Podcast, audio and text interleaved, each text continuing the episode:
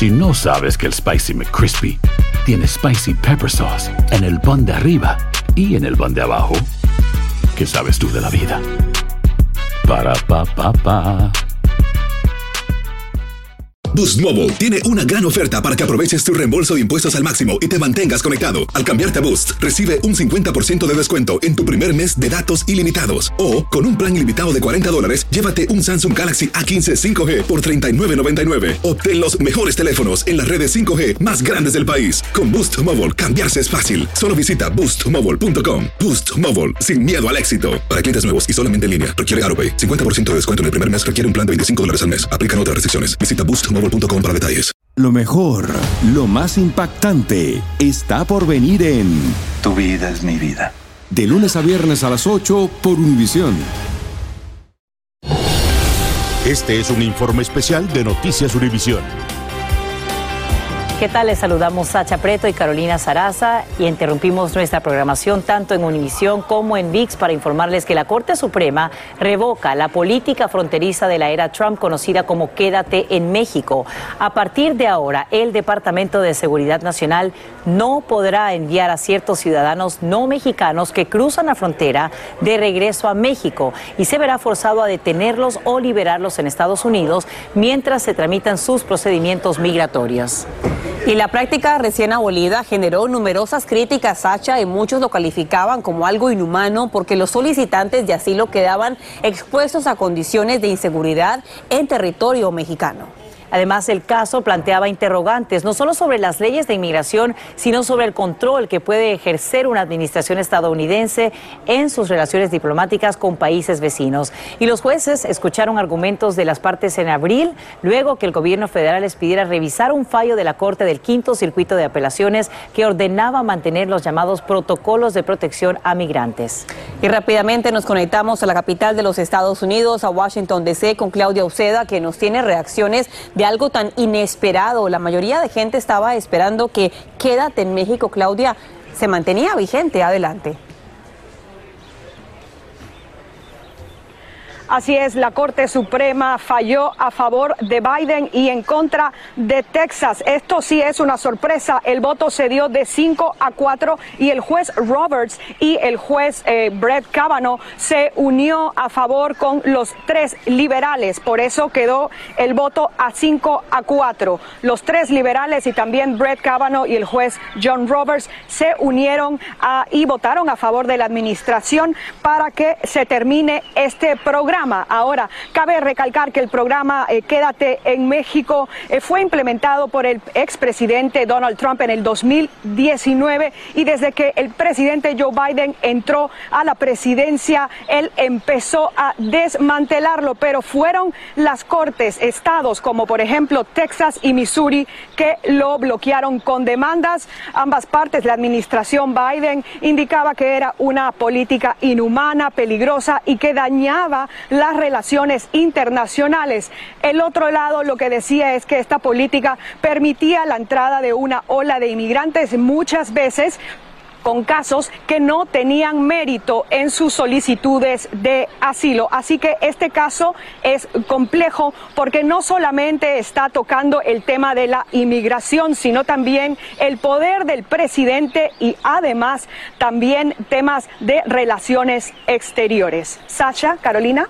Te agradecemos, Claudia Oceda, por brindarnos estos detalles en vivo desde Washington, D.C. Y como estamos comentando, es sorprendente la decisión que toma el máximo tribunal eh, de de una vez eliminar Quédate en México. Hay que destacar que activistas a favor de esta decisión habían mencionado algunos casos muy complejos de inmigrantes, incluso en las últimas semanas de una que eh, optó por quitarse la vida precisamente porque ya tenía largo tiempo esperando una resolución a su caso en territorio mexicano. Y recordemos que fue parte de la campaña del presidente Joe Biden cuando estaba a punto de llegar a la Casa Blanca. Él dijo, durante los primeros 100 días de gobierno, yo voy a eliminar este polémico programa Quédate en México también recordemos, Sacha, que menos del 1% de los casos de asilo habían sido aprobados aquí en Estados Unidos a raíz de este programa. Nos conectamos en este momento en vivo con el experto en temas de inmigración, el abogado de la casa, Ezequiel Hernández. Abogado, realmente nos toma por sorpresa escuchar que la Corte Suprema en su último día te dará a conocer las decisiones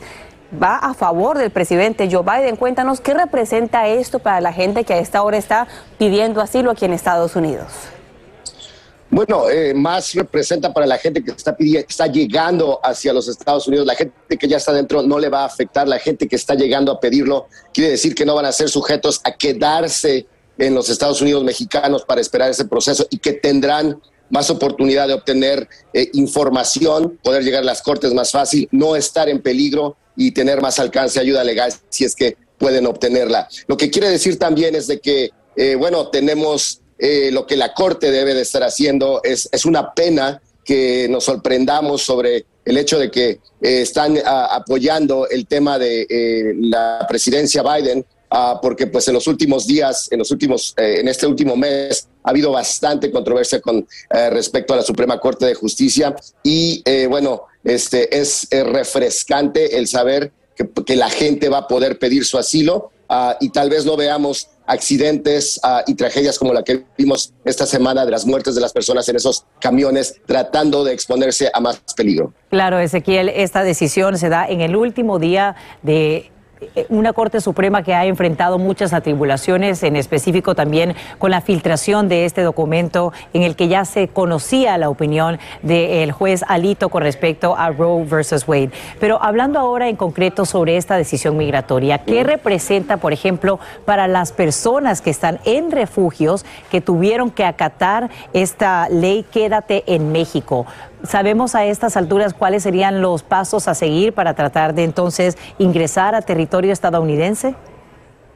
No, ahora le toca a la presidencia o al Departamento de Seguridad Interna comunicar eh, la nueva política que tiene que implementar para atraer a esas personas. Lo que quiere decir eh, es que eh, esta, esta decisión es que invalida o de hecho desecha a las restricciones para poder entrar. Así es que las personas que están en esos refugios, que no fueron uh, dejados entrar o fueron negados o están en este programa, definitivamente van a ser dejados entrar a los Estados Unidos para poder entablar aquí sus casos y que estén a salvo y no atorados en un tercer país, en este caso México.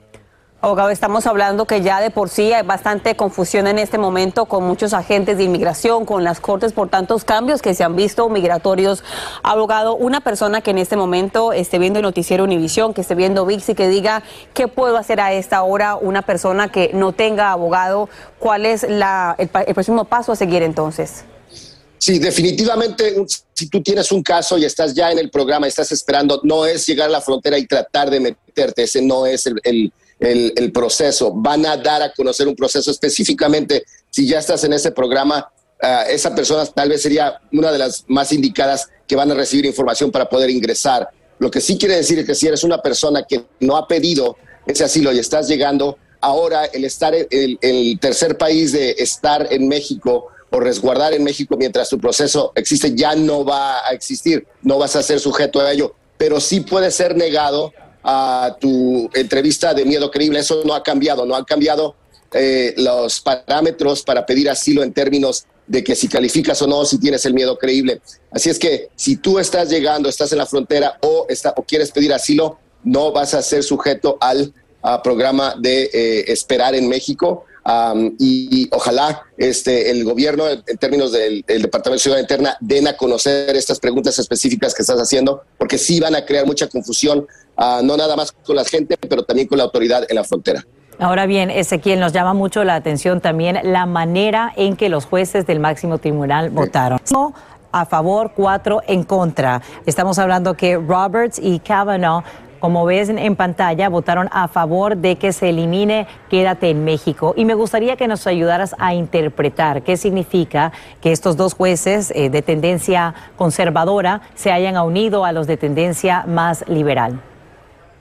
Sí, bueno, Roberts ha, sido el más centrado. Obviamente, él es el presidente de la banca y también en Robbie Wade, él. Eh, eh, mismo dijo que no tenían que ir a, tan, a tantas alturas extremas para terminar el caso Ah, y que podían hacer las cosas sin acabar eh, ese precedente. Entonces no me extraña que Roberts se haya enfocado en el hecho de que el terminar, porque eh, lo único que es este caso es si el presidente Biden violó la ley al, terminar, eh, como lo terminó el programa, ah, y si violó la, constitución o la ley. Um, se está enfocando en el, el, fallo del quinto circuito, estaba yo leyendo aquí, en términos de la violación del programa de, programas, eh, perdón, el acto de programas administrativos que te, dice cómo terminar los programas que, existen, como este o como DACA. Así es que esta es una, una buena señal Ah, porque todavía queda DACA en, contención eh, eh, después eh, de este año, en julio 6 van a ser los argumentos. Así es que me gustó ver el hecho de que se enfocaron en, la ley y en el término y no necesariamente en la política alrededor de esto. Ah, ojalá y sigan esta, este tipo de tendencias en términos de inmigración. Nadie lo estaba esperando. Creo que la institución se ha dañado con toda la retórica que ha existido en este último mes, pero qué bueno para, para el proceso migratorio, para la institución de la Corte y también para las personas que están pidiendo asilo. Y algunos expertos también destacan que pues brinda de cierta forma un precedente de la capacidad que tiene un mandatario en ejercicio de anular decisiones de un eh, predecesor. Te agradecemos enormemente, Ezequiel Hernández, por acompañarnos en vivo desde Arizona con... Eh, amplia perspectiva de lo que acaba de anunciar el máximo tribunal de anular Quédate en México, el programa que obligaba anteriormente a quienes solicitan asilo en Estados Unidos a esperar precisamente al sur de la frontera. Era un caso bastante polémico, Sacha. Habría sido implementado por el expresidente Donald Trump en el año 2019. Luego llega el presidente Joe Biden, intenta quitarlo. Esto va a una corte inferior y luego llega a manos de la Corte Suprema del país. También se habla del problema de la falta de notificación de muchísima gente. Aproximadamente 45 mil inmigrantes no habrían comparecido a esa cita migratoria una vez que ya se les llama para que crucen la frontera y estén en esa cita migratoria porque no habían recibido la información a la dirección correcta. Es un programa que en sí había causado bastante polémica y que ahora, como ustedes saben, ahora en vivo a través de Univisión se elimina. Nos conectamos en este momento y en vivo con Karina Garza. Ella está en Reynosa, México, para que nos cuente un poco más acerca de la reacción de la gente al escuchar que ya esta normativa se elimina. Karina. Sasha, Carolina, ¿qué tal? Eh, muy buenos días. Pues es como una bocanada de aire fresco para los migrantes que se encuentran apostados en la frontera norte de México en espera de una resolución de la petición de asilo. Todos ellos eh, coinciden en que son días difíciles cuando los regresan a esta frontera porque la mayoría de los cruces fronterizos son zonas de inseguridad en las que se han visto envueltos en situaciones difíciles como robos e incluso secuestros. Ellos eh, pues aseguran que han sido escuchados, se sienten eh, conformes con esta decisión porque pedían un trato más humanitario y eh, aseguran también pues que les gustaría obviamente esperar esta resolución de la petición de asilo del lado americano porque en este lugar este ha sido complicado para ellos mantenerse. Te puedo decir también que incluso los albergues que se encuentran ubicados en esta región del país, precisamente en la ciudad de Reynosa, se encuentran a su máxima capacidad. Son más de seis mil personas las que están siendo atendidas 24 horas los siete días de la semana, con algunos eh, detalles como alimentos todos los días y también que puedan tener su higiene personal, pero en las calles, justo aquí al exterior, por ejemplo, de este albergue que es el Senda de Vida, Cientos de personas todos los días están esperando que se libere algún lugar para que puedan ser recibidos y tener un mejor trato para ellos y para sus familias. Con esta decisión de la Corte, sin duda para ellos se abre una luz en el camino y es una esperanza de que pronto se anuncien nuevas medidas que les permitan pasar hacia la Unión Americana y mantenerse en este lugar en espera de una resolución que les permita cumplir el sueño americano. Karina, está hoy buscando si el presidente de México, Andrés Manuel López Obrador, ya se ha pronunciado al respecto. Todavía no encuentro esa posible reacción. Hay que recordar, obviamente, que esta fue una política que se implementó durante la era de Trump, que de alguna forma u otra intentaba doblegar al presidente del país vecino. Te pregunto a ti también cuál sería el impacto, por ejemplo, para estos pueblos fronterizos, porque así como hemos visto apoyo para muchos de los inmigrantes en estos refugios, ha habido quejas, denuncias del impacto económico que han tenido ahí y también, por supuesto, de personas que eh, se quejan, ¿no? Que se estaban invirtiendo demasiados fondos para apoyarlos, siendo que algunos de estos lugares enfrentan pues una alta tasa, por ejemplo, de desempleo. Así es, pues eh, sin duda alguna esto podría de cierta manera desahogar o liberar la gran cantidad de migrantes que se encuentran varados en las fronteras eh, de México con Estados Unidos, no solamente aquí en la ciudad de Reynosa, Tamaulipas, donde me encuentro yo, sino también en ciudades como Piedras Negras, en Coahuila, donde constantemente hemos visto que llegan las caravanas de migrantes que salen desde el sur del país y atraviesan todo México para llegar y buscar cruzar el río Bravo y entregarse a las autoridades, pero esta medida y bajo la medida del título 42 sabemos que muchos de ellos eran devueltos prácticamente de manera eh, automática. Con esto todas las personas que hayan ya iniciado un trámite, bueno, pues eh, van a sentir o sienten ya la certeza de que pronto podrían estar ya muy cerca de cumplir su meta de cruzar a Estados Unidos y esperar una resolución por parte de las autoridades de la Unión Americana. Esto podría liberar también los albergues porque la mayoría de ellos se encuentran personas que ya están con este trámite, que están bajo asesoría por parte de abogados de Estados Unidos y de asociaciones civiles aquí mismo en México y podría también dar la oportunidad de abrir las puertas y dar alojamiento a todos aquellos miles de migrantes que continúan en trayecto desde sus lugares de orígenes y principalmente desde la ciudad de Tapachula, Chiapas, donde sabemos prácticamente cada semana sale una caravana con destino a ciudades fronterizas como Reynosa, Tamaulipas o como Piedras Negras en Coahuila.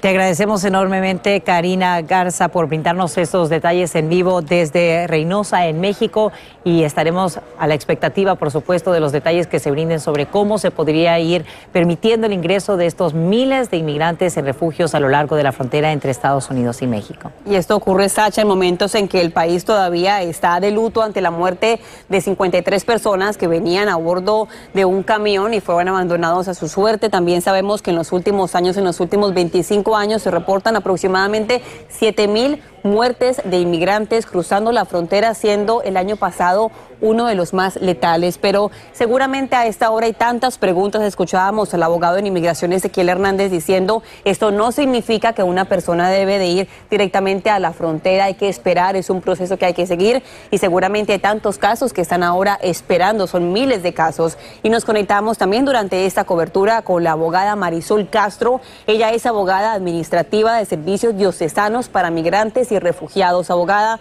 bienvenida. Me gustaría preguntarle, ¿están ustedes preparados para ayudar a tanta gente que seguramente a esta hora va a estar tocando a su puerta, llamándola, diciéndole, ahora sí quiero poder ir a Estados Unidos y demostrar que si tengo miedo creíble para pedir mi asilo?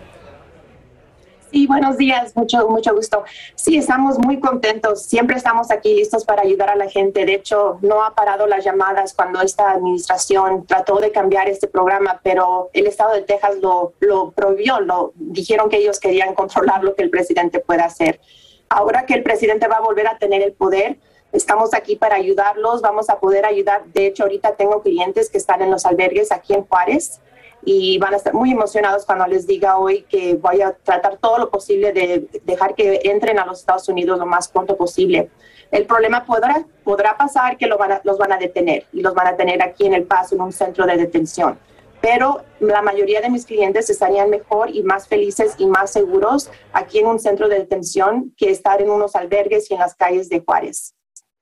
Nos gustaría saber, Marisol, eh, ¿hace cuánto tiempo brindan estos servicios y los cambios que han visto, por ejemplo, durante la administración Trump y la actual administración, incluso durante el periodo en el que Biden ha estado al mando del país? Vimos cómo estuvo en, vigente, en vigencia Quédate en México, luego eh, se anuló, luego continuó en vigencia. Entonces, ¿cómo ha sido esa fluctuación de migrantes que han estado entrando durante los últimos dos, tres años? Nosotros hemos estado aquí ayudando a la gente por más de 20 años, pero sí, claro, ahorita las cosas cambiaron desde que Trump entró como presidente y quiso cambiar todas las pólizas. Quiso básicamente hacerlo imposible a la gente buscando asilo. Quiso quitar el programa de asilo completamente. Ah, y es algo muy injusto y eh, no humano. O sea, la gente en Juárez ha estado sufriendo. Tengo clientas que las han violado los policías de Juárez tengo a muchos clientes que los han golpeado, ah, hay unos que se han, hasta se han, muerto. Entonces, cuando Trump dejó de ser presidente, estábamos muy contentos porque íbamos a querer un presidente que iba a poder cambiar todo y regresarlo a lo que era antes, lo que ha sido por décadas. Por todo el tiempo que yo he sido abogada, hemos permitido asilos, hemos permitido a la gente que venga a buscar asilo y no tener que hacerlo de una manera donde se están arriesgando su vida, como lo que acaba de pasar en San Antonio. Si eso se hubiera cambiado como Biden lo trató de hacer, no hubiera ocurrido lo que pasó hace, hace unos días en San Antonio entonces estábamos bien contentos que iban a cambiar todos, pero desafortunadamente cuando se trata de leyes de inmigración, sabemos que todo cambia de un día al otro. Entonces siempre estamos preparados para cualquier cambio y tenemos que ver cómo podemos mover la situación para seguir ayudando a la gente, aunque pues, a veces está todo en contra de nosotros. Tenemos que saber que de todas maneras son clientes, son, son humanos, son, son personas con vida y seguimos peleando por ellos, uh, con que sea lo malo y lo bueno con los presidentes, pero ahorita estamos muy contentos hoy. Hoy es un, un día muy, este, claro. con mucho, da mucha esperanza que, que podamos seguir en este camino y que la gente va a poder tener la oportunidad que han tenido por décadas. Esperanza creo que es la palabra más adecuada a esa hora, abogada Castro. Qué bueno que está aquí en vivo explicándonos de las llamadas que ustedes están recibiendo. Muchísimas gracias. Tanta gente que ya durante varios meses, Sacha, ha estado preguntando qué es lo que ocurre en Estados Unidos en la frontera con esta polémica normativa de quédate en México. Como ustedes saben, aquí tenemos en este momento esa gráfica donde podemos mostrar cuáles habrían sido los jueces de la Corte Suprema que votaron a favor y en contra de esta normativa. Ustedes saben, 5 a 4 es algo que cambia muchísimo las reglas en este país. Es una victoria para el presidente Joe Biden porque él prometió que lo iba a eliminar. Sin embargo, sigue siendo un camino bastante complicado, Sacha, para tantas personas que quieren pedir asilo en este país. Cuando se habla del tema de la violencia generalizada, de la pobreza, eso no le otorga a alguien el derecho de conseguir un asilo en Estados Unidos debe ser que la persona haya sido perseguida por sus eh, creencias religiosas, por sus creencias políticas y no precisamente por ser víctima de la violencia o de la pobreza en las calles.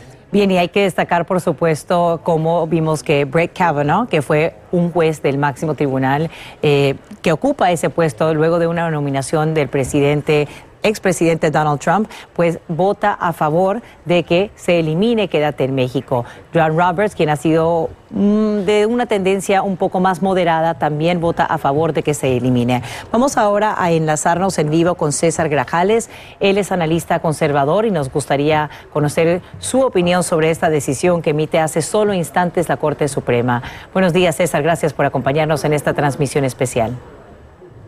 Buenos días, gracias por la invitación. Bien, nos gustaría saber, eh, obviamente ya escuchamos el alivio y la esperanza que brinda esta decisión para inmigrantes que tratan de conseguir asilo en Estados Unidos. Escuchábamos también lo que nos contaba Marisol sobre lo que representa para estas personas que quieren hacerlo eh, una vez que lleguen a la frontera y demostrar eh, miedo creíble. ¿Qué cree usted que puede pasar a partir de ahora? Porque hay que destacar que en mayo se estableció una cifra récord de más de 239 mil arrestos en la frontera y hay muchos líderes en comunidades fronterizas que dicen que esto de alguna forma u otra va a agobiar todavía más el sistema y los recursos que tienen disponibles. Varias cosas con relación a este tema y el tema migratorio en general.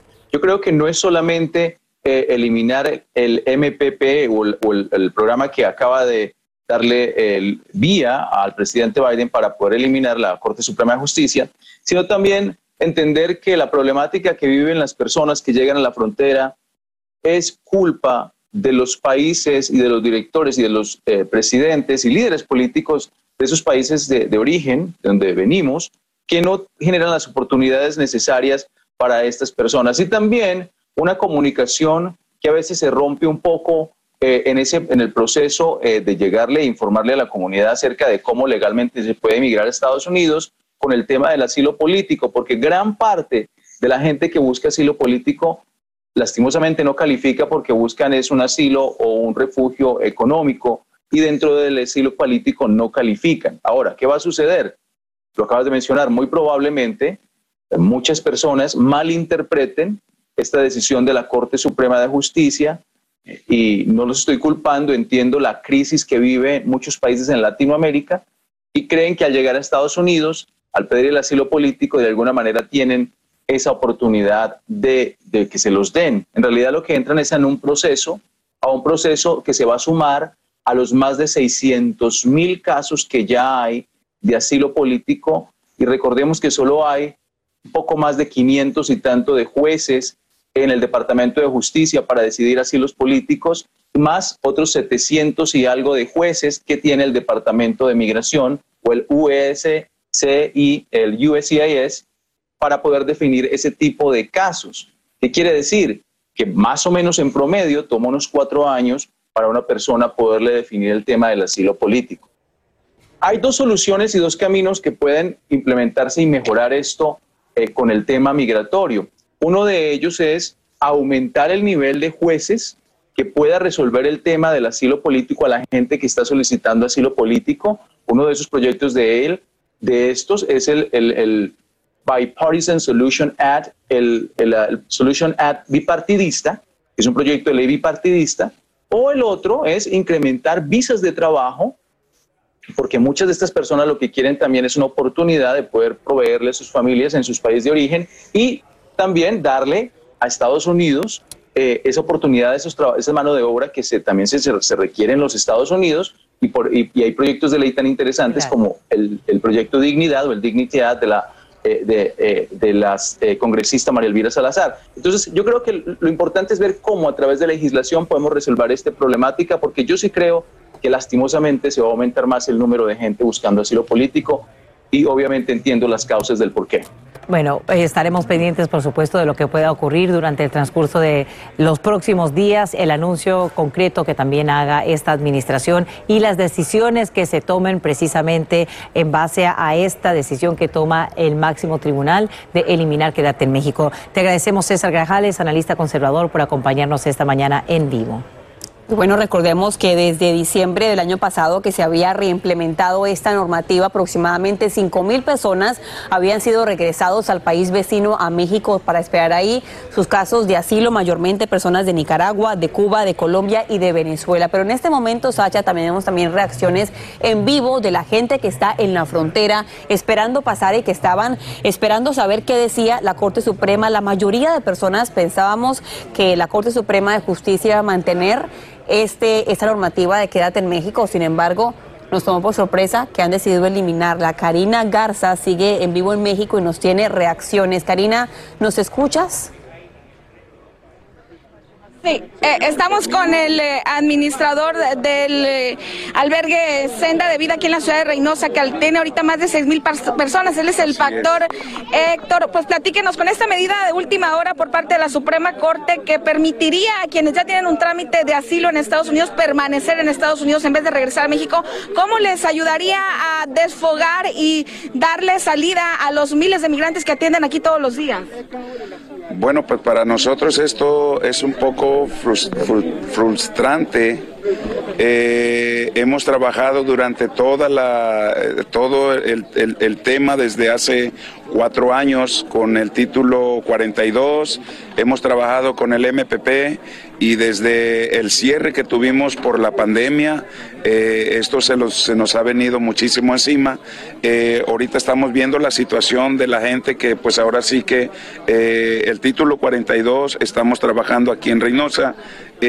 Lo que podemos hacer es se está llevando a cabo este, todas las personas que están ingresando dentro de los Estados Unidos para que puedan ingresar se les va a hacer un, una, un chequeo para que ellos puedan este, ahí donde se nos hace a ver que las personas van a ingresar bien, eh, no llevan el, el, este, el COVID y para que también las, autoridades de los Estados Unidos puedan trabajar. Eh, eso es lo que ahorita nosotros estamos trabajando. No estamos trabajando sobre el, el, MPP.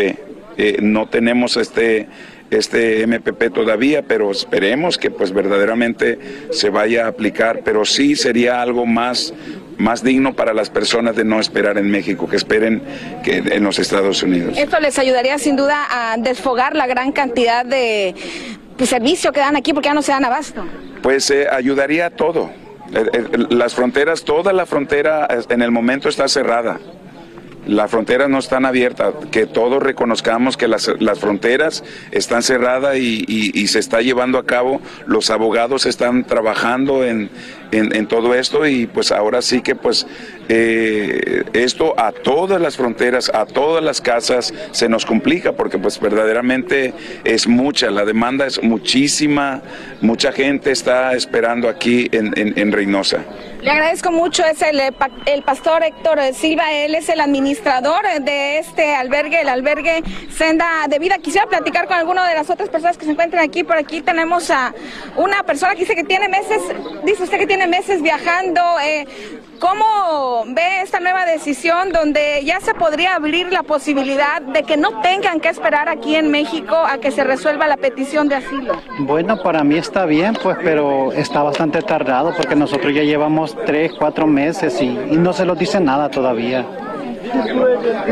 ¿Considera usted que esta determinación de hace unos minutos eh, es una luz en el camino que tiene una travesía difícil desde sus lugares de origen? Eso esperamos todos, ¿verdad? Pues ya con eso que se ha dado, pues sería más, más fácil, pues si estamos alegres, contentos, pues saber eso y ojalá primero Dios se dé. Muy bien, le agradezco mucho. Pues estas son partes de las reacciones que se registran en estos momentos aquí al exterior de este albergue en la ciudad de Reynosa, Tamaulipas, una de las ciudades fronterizas en México que recibe gran cantidad de migrantes todos los días que están buscando de cierta manera regularizar su situación aquí en México y también solicitar el asilo político a Estados Unidos. Para ellos es una luz en el camino en medio de todo el calvario y toda la travesía que han tenido por meses desde sus lugares de origen en Centroamérica y también en Sudamérica. Una travesía que desafortunadamente cobra las vidas de más de 50 inmigrantes esta semana, Karina, a raíz de este incidente tan lamentable en el camión de carga que, como les hemos informado en su cadena Univisión, pues se convierte en la tumba de tantas personas eh, porque querían llegar a territorio estadounidense para cumplir su sueño. Te agradecemos por brindarnos estas reacciones en vivo a la decisión que acaba de anunciar la Corte Suprema en su último día para hacerlo, eliminando el programa Quédate en México. Vamos ahora a saludar a esta cobertura especial a Carlos Eduardo Espina, quien, eh, como saben, es un activista de inmigración. Hemos conversado contigo a través de varios meses y también te acompañamos cuando estuviste en Washington, D.C., para tratar de presionar a la administración Biden para que apruebe una reforma migratoria. Carlos, empezamos con tu reacción a este anuncio que hace el máximo tribunal. ¿Qué piensas al respecto y qué representa, por ejemplo, para tantas familias de inmigrantes con las que tú tienes contacto, que tienen a un ser querido esperando precisamente una solución a su caso en territorio mexicano? Bueno, por un lado es una gran sorpresa. Yo la verdad no me esperaba esta decisión. Yo pensé que la Corte Suprema iba a defender eh, esta política de permanecer en México, así que la verdad es una alegría ver que no lo hicieron de esa manera. Pero por otro lado, la gente tiene que ser consciente de que aún sigue vigente el título 42. Así que aunque la eliminación del programa MPP, eh, permanecer en México, es un paso adelante, aún muchos seguirán varados en la frontera mientras siga vigente el título 42. Eh, esta es la política que permite que expulsen a los migrantes a México eh, por razones de salud pública. Actualmente, durante los últimos meses, muy poca gente ha estado eh, eh, inscrita al programa Permanecer en México. Así que aunque va a mejorar un poco la situación para aquellos esperando en el otro lado de la frontera, va a haber muchos aún que no van a poder solicitar asilo, pero como digo, es un gran paso adelante y ese caso del título 42 sigue en las cortes, así que el ver cómo decidieron en este caso me da optimismo que pronto también eliminen el título 42 justamente te veíamos en las últimas horas enfrentando al canciller de Guatemala a su llegada ya a San Antonio, Texas, a dejar un ramo de flores en esa carretera donde había sido abandonado ese camión. Te veíamos tan molesto hablando con él, pidiéndole explicaciones y pidiéndole una solución. Tú has estado, Carlos Eduardo Espina, en la frontera, hablando con ellos día con día, en ocasiones hasta documentando esa travesía tan difícil de personas que son abusadas sexualmente, que les roban y que pierden la vida. ¿Qué crees tú que debería ocurrir con el gobierno de Estados Unidos, con el gobierno de los otros países para evitar que la gente realmente salga de sus países. Tú decías esta mañana aquí a través de VIX que la gente realmente no quiere irse de su país, la gente no quiere dejar su vida, sus casas, lo hacen porque se ven obligados a hacerlo, Carlos. Sí, claro, bueno, por lado de Estados Unidos, eh, bueno, tomar medidas como la que se tomó y ir eliminando estas políticas anti-inmigrante. La gente que fue en ese camión que arriesga su vida entrando de una manera tan inhumana es porque no tienen maneras de solicitar asilo legalmente en la frontera o no tienen la oportunidad de solicitar una visa en su país de origen. Así que yo estoy abogando primero que se eliminen estas políticas anti-inmigrantes e inhumanas en la frontera y también que expandan el número de visas y de otros programas para que la gente pueda migrar legalmente. Mucha gente que venía ahí en esos camiones era gente joven, gente con estudio, gente que venía buscando un mejor futuro, pero no pueden sacar una visa en sus países ya porque no, sea, no tengan el dinero suficiente o no tengan las conexiones necesarias. Así que Estados Unidos tiene que, ampliar esos programas legales para que la gente pueda venir aquí y salir adelante. Y por otro lado, Latinoamérica, bueno, tiene al final del día, como digo, sí, la gente no quiere emigrar, emigra por la situación tan difícil eh, eh, en Latinoamérica. ¿Y qué van a hacer los gobiernos de todos los países de Latinoamérica para asegurar que la gente no o se inmigra es por gusto y no por necesidad, como es ahorita mismo. Así que creo que tiene que haber más conversaciones a nivel regional, eh, más colaboración entre las naciones y ver cómo verdaderamente van a arreglar la situación, porque muchos gobiernos siendo honestos, son cómplices en esto porque ellos se benefician más de que la gente inmigre y luego mande remesas en dólares estadounidenses a que se queden en sus países y trabajen y saquen adelante eh, en sus propias tierras. Así que tiene que haber más conversación y más importancia el tema de inmigración, porque lamentablemente parece que para el gobierno de Estados Unidos no es una prioridad y tiene que serlo, si no seguirán las muertes en la frontera. Y hay quienes dirían que más acción en lugar de conversación, porque vimos como hace solamente a escasos años la, ex la vicepresidenta Kamala Harris visitó territorio guatemalteco tratando de ver cómo se podría ofrecer una solución a los ciudadanos de esa nación centroamericana precisamente para evitar este, esta ola de inmigrantes que se ha visto aumenta desafortunadamente durante los últimos años, precisamente porque no tienen recursos estos países. Te agradecemos enormemente, Carlos Eduardo Espina, por acompañarnos en esta cobertura especial cuando conocemos que la Corte Suprema decide que se debería eliminar Quédate en México. Eh, esto luego de una demanda que entabló tanto el gobernador de Texas como el de Missouri, eh, obviamente liderados por sus fiscales generales contra la administración Biden una vez que el presidente llegó al poder y fue una de las primeras normativas que eliminó cuando, como recordemos, eh, pues estableció un récord, ¿no? De firmar muchas acciones ejecutivas en ese primer día en la presidencia. Durante el los primeros dos años de esta normativa se habían expulsado aproximadamente 70 mil personas. También tenemos ahora reacciones de parte del senador republicano Marco Rubio que dice que básicamente esto ocasionaría que más personas sigan llegando a la frontera de Estados Unidos de forma irregular. Pero creo que nos quedamos con la palabra esperanza, Sasha. Es algo sorpresivo que viene de parte de la mano de la Corte Suprema de Justicia justamente el día de hoy, cuando al mediodía hay una nueva cara en esa Corte Suprema, cuando la jueza que Tanya Brown Jackson es juramentada a ese máximo tribunal. Realmente no cambia mucho las cosas porque estaría suplementando al juez Stephen Breyer y cambia ahora parte de esa Corte Suprema, pero afortunadamente una buena noticia en medio de todo esto para el gobierno del presidente Joe Biden. Hoy en la edición digital tenemos para ustedes mucha más información y análisis de lo que representa esto para tanta comunidad que quiere venir aquí a Estados Unidos a pedir asilo. Los dejamos ahora con su programación habitual en Univision. Este es un informe especial de Noticias Univisión.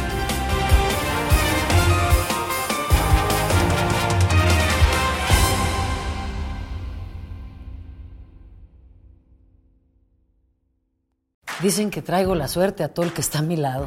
Y esa es mi mala fortuna. Basada en el clásico de Juan Rulfo, llega Univisión, El Gallo de Oro. Supongamos que la caponera puede inclinar la suerte a quien ella quiera. Estás tardando en conquistarla. Con Lucero, José Ron y Plutarco Asa. Este gallo está cambiando la vida. En una historia legendaria de amor y azar.